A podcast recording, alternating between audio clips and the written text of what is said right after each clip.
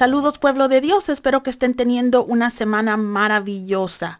Yo soy Francis Hueso y están escuchando el podcast Piedra Angular presentado por Global Grace Ministries. Nos acercamos ya al final de nuestra serie Cartas a la Iglesia.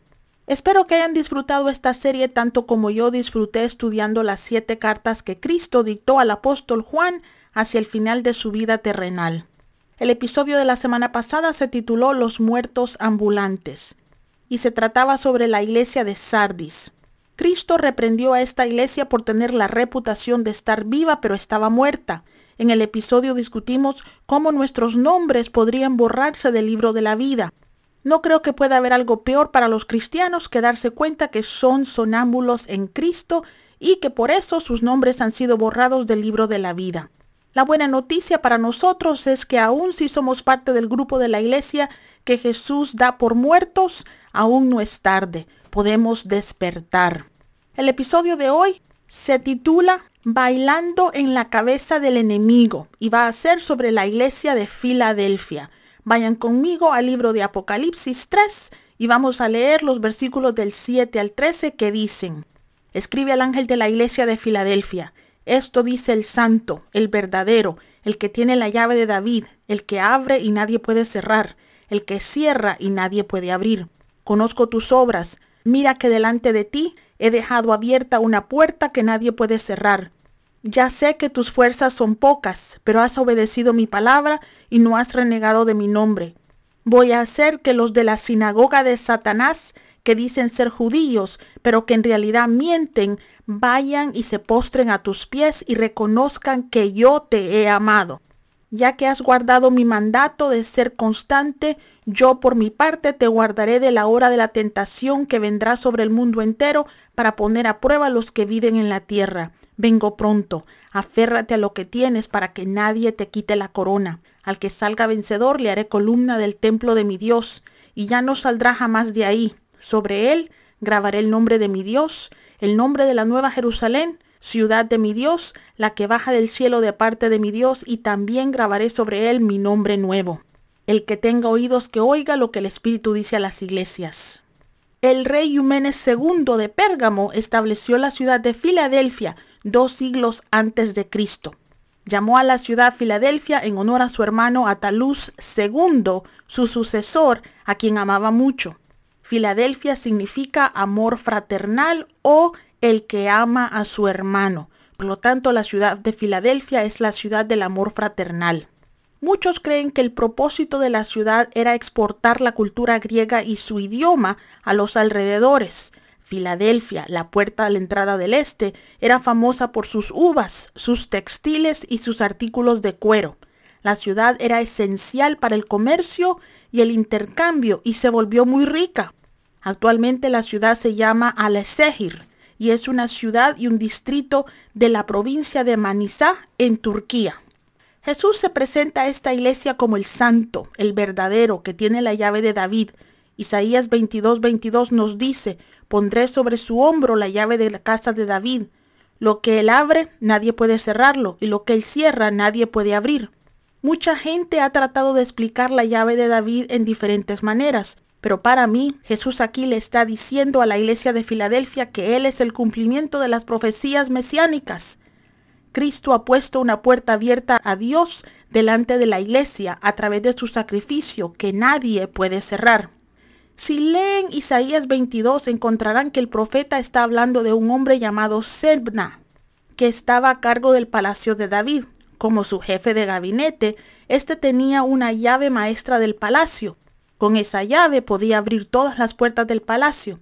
Isaías nos dice que el Señor reemplazaría a Sebna con un hombre que se llamaba Eliakim y que Dios pondría la llave de la casa de David sobre su hombro. Él sería el portero y decidiría quién podría entrar en la casa del rey y quién tenía acceso al rey. La Biblia nos dice que Cristo es el camino a Dios. Él es el Eliakim de la Nueva Jerusalén.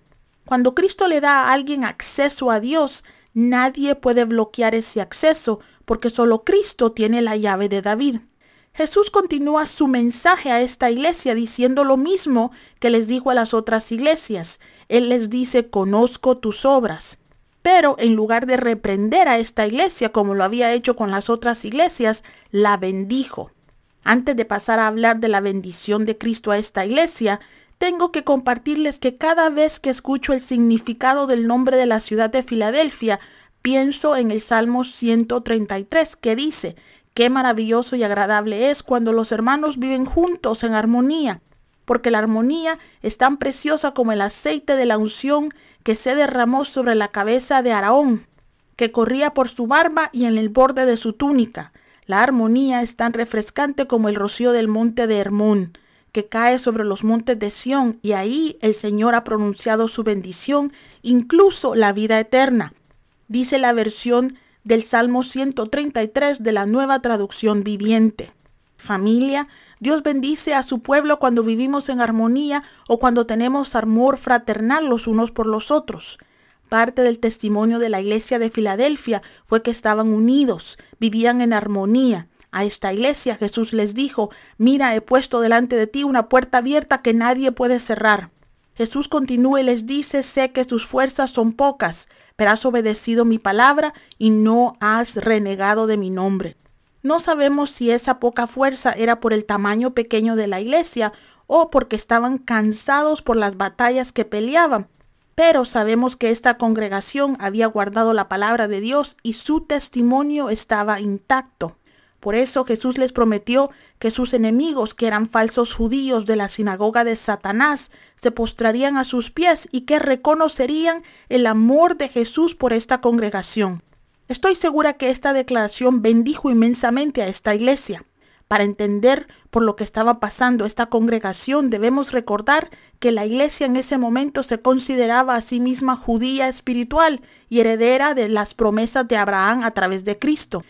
Su creencia provocó una ruptura entre los cristianos y los judíos, ya que ambos grupos afirmaban ser el pueblo de Dios. Piensen en el tipo de presión bajo la cual estaban estos nuevos cristianos.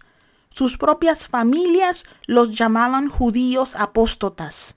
Se cree que la congregación de Filadelfia sufrió mucha persecución por parte de los judíos que estaban muy molestos porque no solo algunos judíos se estaban convirtiendo al cristianismo, sino también porque ahora los gentiles se consideraban a sí mismos el pueblo elegido de Dios.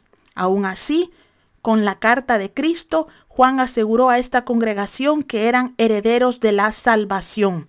Jesús les dijo, he abierto la puerta del reino de Dios y nadie la va a poder cerrar. Jesús incluso les dijo que sus enemigos caerían a sus pies y que reconocerían su amor por ellos. Gloria al Rey de Reyes y al Señor de Señores, que siempre está dispuesto a dar la cara por su pueblo. Llegará el día, amigos míos, en que Israel, el pueblo escogido de Dios, reconocerá que la iglesia cristiana es parte de la promesa de Abraham. Es esencial saber que los judíos estaban persiguiendo a la iglesia de Filadelfia en la época en la cual Juan escribió esta carta, pero ya no persiguen a la iglesia de Cristo. Ahora los cristianos de todo el mundo necesitamos orar no solo por la paz de Jerusalén como Jesús nos lo ha pedido que hagamos, sino también por la salvación de los judíos, pues ellos también son el pueblo escogido de Dios. Ahora, volviendo al mensaje de Cristo a la iglesia de Filadelfia, leemos, ya que habéis guardado mis mandamientos y con paciencia habéis sido constantes, yo os guardaré de la hora de la prueba que vendrá al mundo entero para probar a los habitantes de la tierra. No estamos seguros de qué prueba está hablando aquí Jesús pero sabemos que la iglesia de Filadelfia no sufrió una persecución tan horrenda de parte de los romanos como lo hicieron otros creyentes en otras partes de Asia. Jesús cierra la carta diciendo, yo vengo pronto y les dice que los victoriosos serán columnas en el templo de Dios y nunca lo abandonarán, que Él iba a escribir en ellos el nombre de Dios, el de su ciudad, la Nueva Jerusalén, y su nombre nuevo. ¿No es eso asombroso? Yo creo que sí lo es. Es asombroso. Algunos de ustedes se estarán preguntando qué significa este mensaje para mí hoy. Bueno, amigos míos, significa que nosotros, los fieles, tenemos acceso al cielo a través de Cristo. Cuando hablo del cielo no me refiero a la nueva Jerusalén donde viviremos algún día, me refiero al reino de Dios, ahora. Cada promesa de la Biblia nos pertenece a nosotros, los ciudadanos del cielo. Puede que todavía no estemos ahí, pero tenemos los mismos derechos de los que viven ahora ahí. Eso significa que cuando las personas religiosas nos persiguen por nuestra fe, tenemos la promesa de Dios de que Él pondrá a nuestros enemigos bajo nuestros pies y tendrán que reconocer el amor de Jesús por nosotros. Amigos, no tienen idea de lo difícil que fue para mí decir sí al llamado de Dios en mi vida cuando Jesús me llamó por primera vez. Yo estaba en una denominación que no permitía que las mujeres predicaran. Podíamos ir a África a ser misioneras y predicar ahí, o enseñar en la escuela dominical, pero el llamado de Dios para las mujeres en el púlpito no era reconocido. Terminé dejando esa denominación. Más tarde, mi primera congregación fue perseguida porque su pastora era una mujer joven y soltera. Incluso ahora, algunas de las iglesias no aceptan el derecho de la mujer a predicar, pero he visto a Dios trayendo el asalto del diablo contra el derecho de la mujer a predicar bajo nuestros pies. Algunas de las personas que estaban en contra de mi ministerio hace algún tiempo ahora disfrutan de mis mensajes. Todo sea para gloria de Dios. Dios, mis amigos, es fiel a sus promesas. Si las personas religiosas te persiguen, recuerda dos cosas. Una, que la lucha no es contra esos humanos, sino contra el diablo que influye en humanos y esa lucha no es tuya. Jesús mismo nos ha dado la promesa de ayudarnos a danzar sobre la cabeza del diablo, poniendo nuestros enemigos bajo nuestros pies. Tú sigues siéndole fiel y no te canses. Pronto llegará tu victoria. El mensaje de la iglesia de Filadelfia significa también que los cristianos fieles que por haber guardado la palabra de Dios no han ensuciado sus testimonios, se irán con Jesús en el rapto y no verán el juicio que viene para probar a los habitantes de la tierra. No sé ustedes, pero a veces yo quiero que el rapto sea hoy. Cada vez que escucho que al pueblo de Dios no le gusta leer el libro de Apocalipsis en la Biblia, me pongo triste, porque debería ser lo contrario pueblo de Dios, el libro de Apocalipsis significa victoria para los que corren sus carreras hasta el final. Apocalipsis nos habla de nuestro glorioso reencuentro con Jesús y con todos los santos. Yo no sé ustedes, pero en cuanto más vivo, más personas tengo en el cielo y quiero verlas. La última cosa de la que voy a hablar. ¿Notaron que las personas en la Nueva Jerusalén no van a necesitar llevar una tarjeta de identificación? Jesús escribirá en ellos el nombre de Dios, el nombre de la ciudad de Dios y su nombre, proclamando quién es nuestro Padre, a dónde vivimos y por lo tanto ahí pertenecemos y nadie nos puede sacar de ahí, y también quién nos compró con su sangre y nos hizo su esposa. Lo mejor de todo eso es que nadie jamás podrá echarnos de la presencia de Dios. Recordemos lo que Jesús le dijo a la iglesia de Filadelfia, mis hermanos. Él viene pronto. El que tenga oídos, que oiga lo que el Espíritu le dice a la iglesia, que somos nosotros. Si nuestro podcast te ha bendecido, suscríbete y promocionalo con tus amigos y familiares. Para obtener más información sobre nuestro ministerio, por favor visita globalgraceministries.com. Dios te bendiga.